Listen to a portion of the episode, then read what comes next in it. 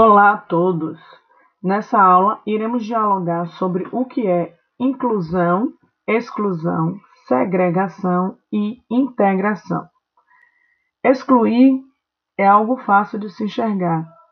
Segregar é separarmos as pessoas com deficiência e pessoas que se dizem normais em ambientes separados.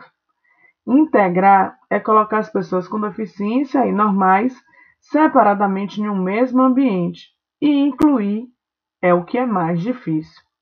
O mais difícil de todos. Fazemos a mesma atividade para todos, sendo elas adaptadas ou não. Muitas das vezes integramos e achamos que estamos incluindo.